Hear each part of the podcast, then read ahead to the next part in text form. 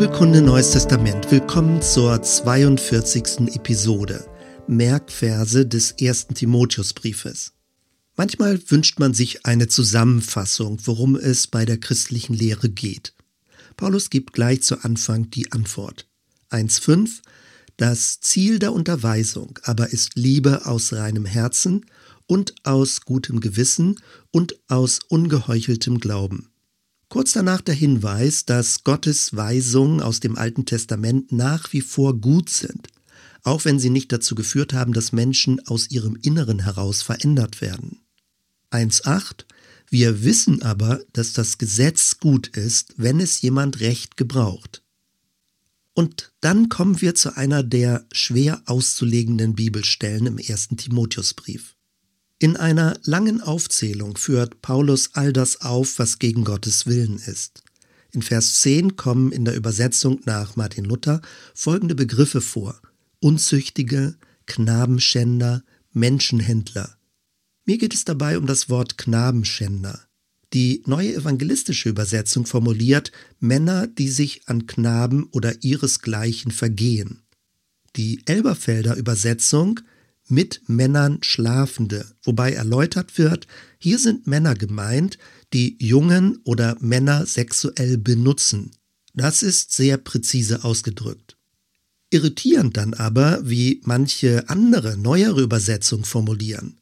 Die neue Genfer Übersetzung spricht ganz allgemein von homosexuellen Beziehungen und die Hoffnung für alle formuliert homosexuell verkehren. Egal wie man sich zu der Frage positioniert, auffällig ist, wie unterschiedlich der griechische Begriff ins Deutsche übersetzt wird. Die Spannbreite reicht sehr spezifisch von Knabenschändern bis hin zu allgemein verstandener Homosexualität. Offenbar führt der reine Wortlaut im Sinne von hier steht schwarz auf weiß nicht weiter.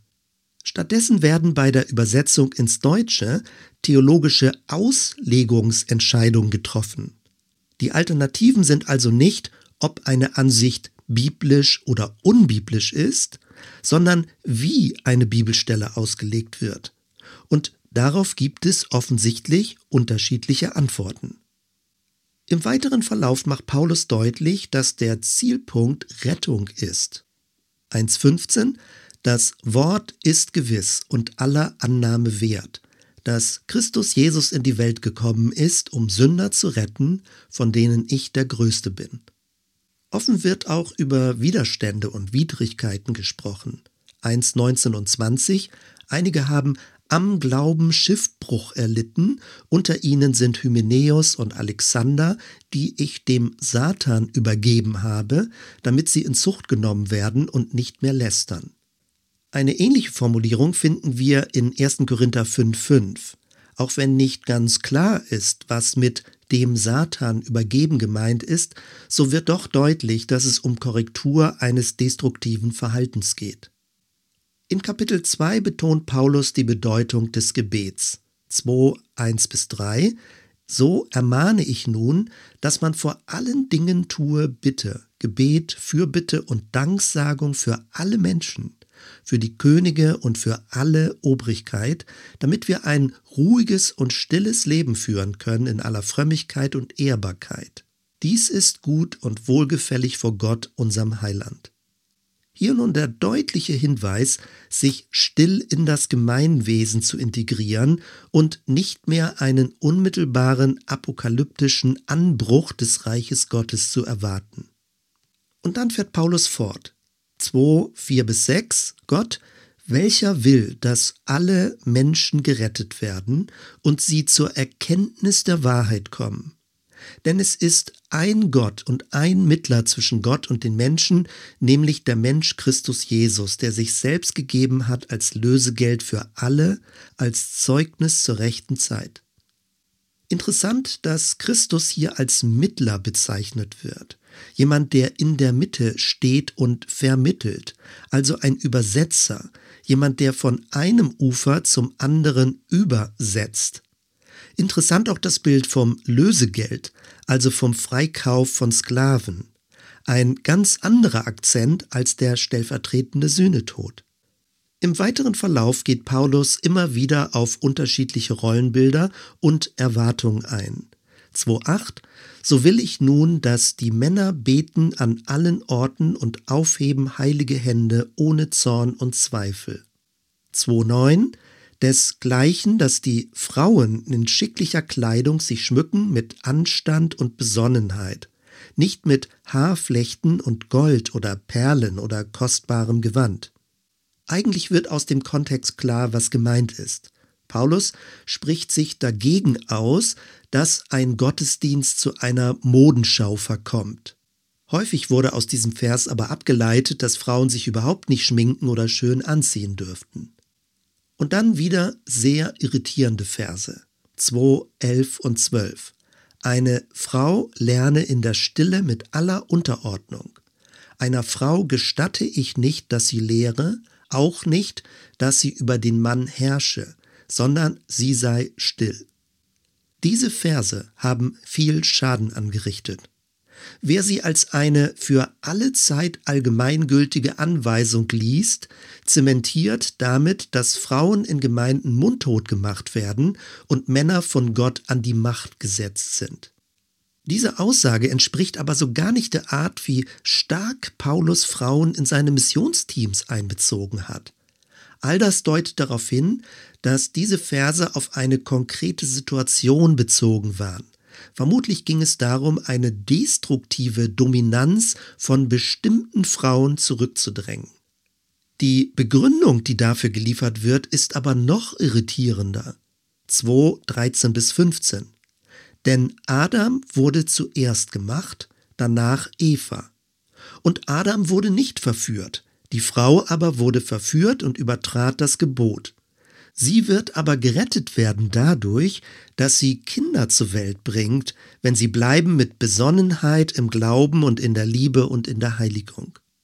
Die Vorordnung des Mannes wird mit der Schöpfungsreihenfolge begründet.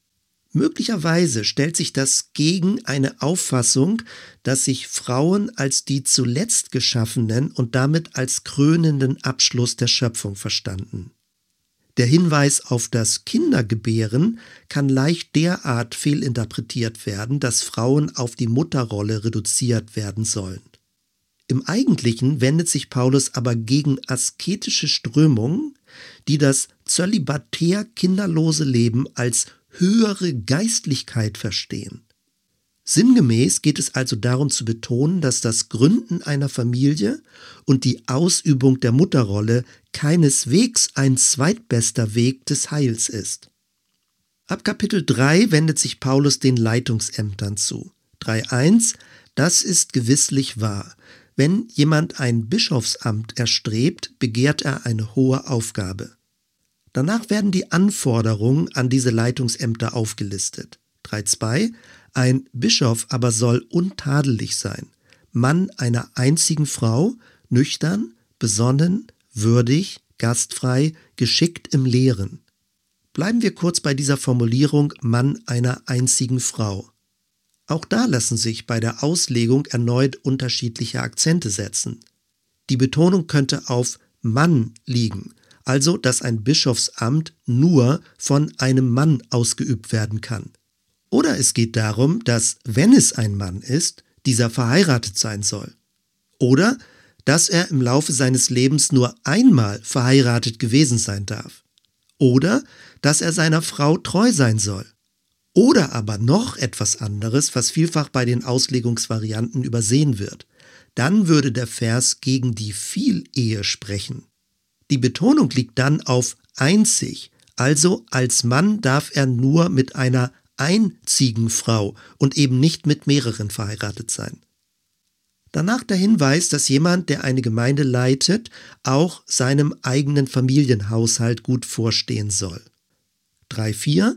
Einer, der seinem eigenen Haus gut vorsteht und gehorsame Kinder hat, in aller Ehrbarkeit. Und dann so auch bei den Diakonen. 3.12 und ihrem eigenen Haus gut vorstehen. All das zielt darauf, dass die Gemeinde selbst als Haus Gottes verstanden wird. 3.15 Du sollst wissen, wie man sich verhalten soll im Hause Gottes, welches ist die Gemeinde des lebendigen Gottes, ein Pfeiler und eine Grundfeste der Wahrheit. Zwischendurch finden wir im ersten Timotheusbrief immer wieder Einschübe von Überlieferungsmaterial und besonderen Hymnen. 3.16 und groß ist, wie jedermann bekennen muss, das Geheimnis des Glaubens. Er, Christus, ist offenbart im Fleisch, gerechtfertigt im Geist, erschienen den Engeln, gepredigt den Heiden, geglaubt in der Welt, aufgenommen in die Herrlichkeit. In Kapitel 4 geht Paulus noch einmal gesondert auf einzelne Irrlehren ein. 4.3 Sie gebieten, nicht zu heiraten und Speisen zu meiden, die Gott geschaffen hat, dass sie mit Danksagung empfangen werden von den Gläubigen und denen, die die Wahrheit erkannt haben. Und dann die äußerst wichtige Aussage über das Gute der Schöpfung. 4, 4 und 5, denn alles, was Gott geschaffen hat, ist gut, und nichts ist verwerflich, was mit Danksagung empfangen wird, denn es wird geheiligt durch das Wort Gottes und Gebet. In Vers 7 spricht Paulus von Übung in der Frömmigkeit. Gemeint ist ein Leben in Achtung vor Gott, wobei bei dem Wort Übung im Griechischen von Gymnastik gesprochen wird. Ein an Gott ausgerichtetes Leben ist also nicht nur unverdientes Geschenk, eine natürliche Begabung oder eine angeborene Haltung, sondern eine praktische und regelmäßige Übung. 4, 7 und 8 Übe dich selbst aber in der Frömmigkeit. Denn die leibliche Übung ist wenig Nütze, aber die Frömmigkeit ist zu allen Dingen Nütze und hat die Verheißung dieses und des zukünftigen Lebens. Und dann ermutigt Paulus Timotheus, mutig seinen Dienst zu tun. 4, 12 bis 14. Niemand verachte dich wegen deiner Jugend. Du aber sei den Gläubigen ein Vorbild im Wort, im Wandel, in der Liebe, im Glauben, in der Reinheit. Fahre fort mit Vorlesen, mit Ermahnen, mit Lehren, bis ich komme. Lass nicht außer Acht die Gabe in dir, die dir gegeben ist durch Weissagung mit Handauflegung des Rates der Ältesten.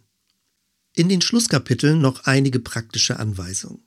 5.19 Gegen einen Ältesten nimm keine Klage an, ohne zwei oder drei Zeugen.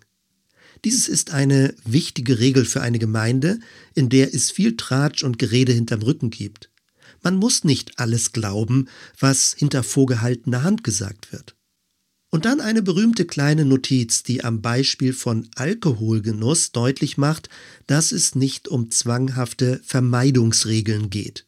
523 Trinke nicht mehr nur Wasser, sondern nimm ein wenig Wein dazu, um des Magens willen und weil du oft krank bist. Im sechsten Kapitel noch einmal die Betonung der gesunden Lehre.